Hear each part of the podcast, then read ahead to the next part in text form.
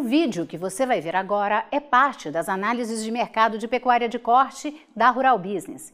E se opera nos mercados de grãos e pecuária, veja a íntegra deste conteúdo tornando-se assinante de um dos pacotes de informação diária da Rural Business. E atenção, pessimistas quanto ao futuro da demanda de carne bovina no Brasil e no mundo. Mesmo com toda a pressão que estamos vendo desde 2020 de que a demanda da chamada carne vegetal vai explodir e que o setor de carnes in natura e processada seria afetado negativamente e que é por isso que os mega frigoríficos estão investindo pesado neste segmento de carne artificial, é bom olhar com carinho o que nós vamos te mostrar agora e assim preservar as suas futuras margens de lucro na atividade, já que vem por aí muita conversinha fiada envolvendo a tal carne artificial rebatizada, por motivos óbvios, de vegetal.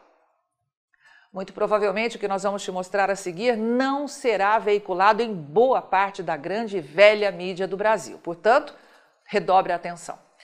Você que opera direta ou indiretamente no mercado de carnes e que estava preocupado que no futuro poderíamos ter uma invasão da chamada carne vegetal, anote aí.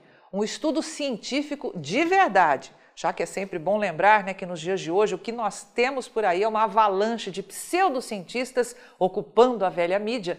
Pois bem, esse estudo está alertando que a chamada carne vegetal não substitui a carne de verdade. O trabalho científico em questão consistiu em determinar ou não se os hambúrgueres que se propõem a suplantar os de origem animal têm as mesmas propriedades da carne bovina. E a conclusão é que, embora alguns valores, como proteína, sejam semelhantes, eles não podem substituir outros componentes que apenas a proteína animal possui.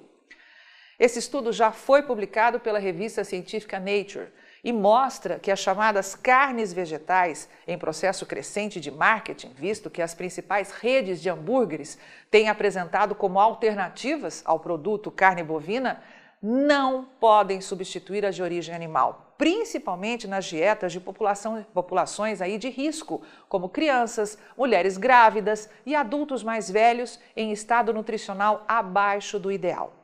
O trabalho foi realizado por um grupo de cientistas norte-americanos liderado pelo Dr. Stephen Van Vlinten, do Instituto de Fisiologia Molecular da Universidade Duke, nos Estados Unidos, e consistiu em uma comparação metabólica de carne baseada em vegetais e carne de gado alimentado com capim, onde foram encontradas grandes diferenças nutricionais, apesar de painéis de informações nutricionais comparáveis. Entre as principais conclusões, nos metabólicos identificados encontram-se diversos nutrientes, como aminoácidos, fenóis, vitaminas, ácidos graxos insaturados e dipeptídeos, com funções fisiológicas anti-inflamatórias e ou imunomodulatórias, potencialmente importantes, muitos dos quais permanecem ausentes na chamada carne alternativa de origem vegetal. O estudo revelou que esses produtos não devem ser considerados intercambiáveis nutricionalmente.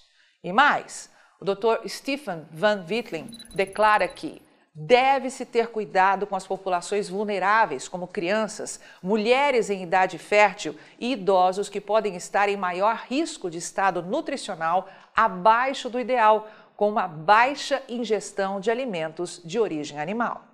Para conduzir esse estudo, os cientistas utilizaram 18 pacotes diferentes de hambúrgueres de carne vegetal e a tradicional carne moída comprada de 18 bovinos Black Angus alimentados com capim. E aí? Como você acha que as carnes vegetais deveriam ser colocadas nas gôndolas dos supermercados e vendidas nas redes de fast food? O produto deveria ter um selo alertando o consumidor que a tal carne é vegetal e não tem o apelo nutricional capaz de substituir a carne de verdade? Com esse selo, que já começa a ser exigido em alguns países, você acredita que a carne vegetal teria capacidade de afetar o crescente e radical aumento de demanda da carne bovina de verdade em todo o mundo? Avante Pecuária de Corte do Brasil, só com informação profissional de mercado é que vamos sobreviver. E aí, vai ficar sem ter acesso às informações diárias para os mercados de grãos e proteína animal da Rural Business? Acesse agora mesmo ruralbusiness.com.br. Pacotes de informação a partir de R$ 9,90 por mês.